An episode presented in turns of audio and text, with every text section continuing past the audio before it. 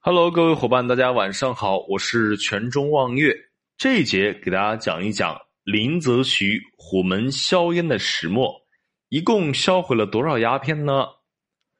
林则林则徐以钦差大臣的身份到达广州后，立刻向广州各界发布了小于粤省市商军民人等速戒鸦片告示，严令。省城现以二月起至三月底止，各府州县以奉文之日起，乐县两月，勿将家有烟枪、烟斗、余烟若干，一起捡齐，复所在有司成缴。自此，一场禁烟运动开始了。林则徐深知，要彻底禁绝鸦片，不仅要在清理国内毒贩和吸食者，还必须斩断外商供货渠道。为此，他整顿水师，亲自乘船查看各处要塞盘查，对走私鸦片严防死守。久而久之，他发现这样的做法事倍功半，于是改变主意，开始收缴洋人手中的鸦烟土。为了掌握洋人的情况，林则徐煞费苦心，他特意聘请了两个曾在十三行为洋人做饭的厨师。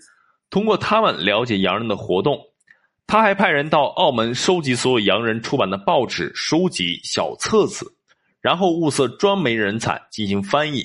此外，他还要深夜彻底的研读海关档案，恶补有关知识。做了这些准备后，林则徐终于决定对这些不法的洋商下手了。一八三九年三月十八日。林则徐让十三行的中国商人转告在华洋商，限三日之内交出所有的鸦片，并保证以后永不夹带。能做到的照常贸易，做不到的暂则封仓，久则封港。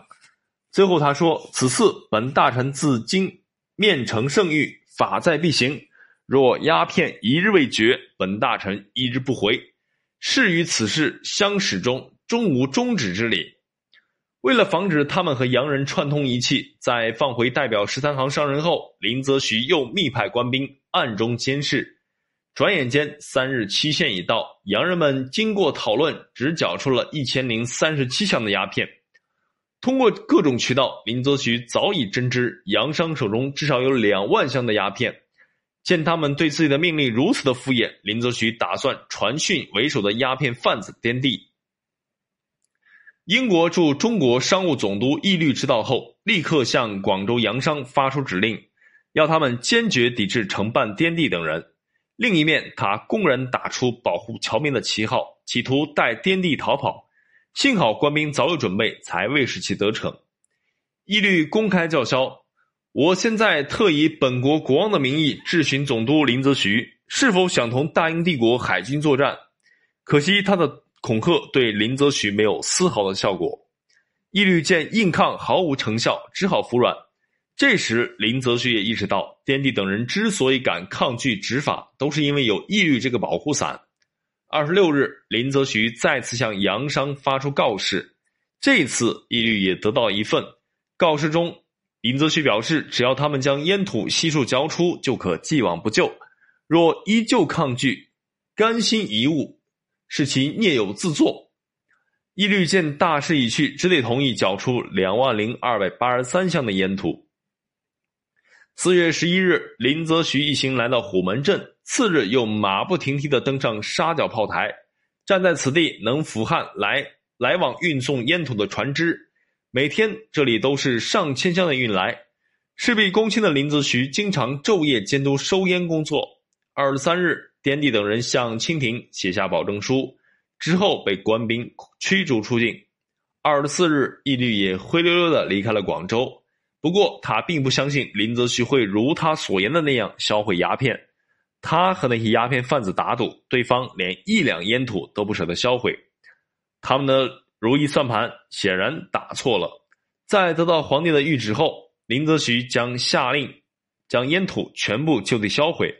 为了把烟土销毁得干干净净，防止不法之徒挖土取豪，他们特意建造了两座石壁大池，轮流焚煮，又修一涵洞与海水通，涵洞开则鱼渣接入大海。六月三日，虎门镇外人山人海。下午两时，林则徐登上焚毁池边的高台，在震耳欲聋的礼炮声中，虎门销烟正式开始。只见在兵勇的搅动翻戳下，池中滚滚沸腾，白气森森。远近围观的百姓见此，无不拍手称快。硝烟期间，不少亡命之徒不铤而走险，趁夜欲盗取烟膏，均被官兵抓获严办。二十三日，硝烟结束，据统计，此次共销毁鸦片二百三十八万公斤，虎门硝烟取得彻底的胜利。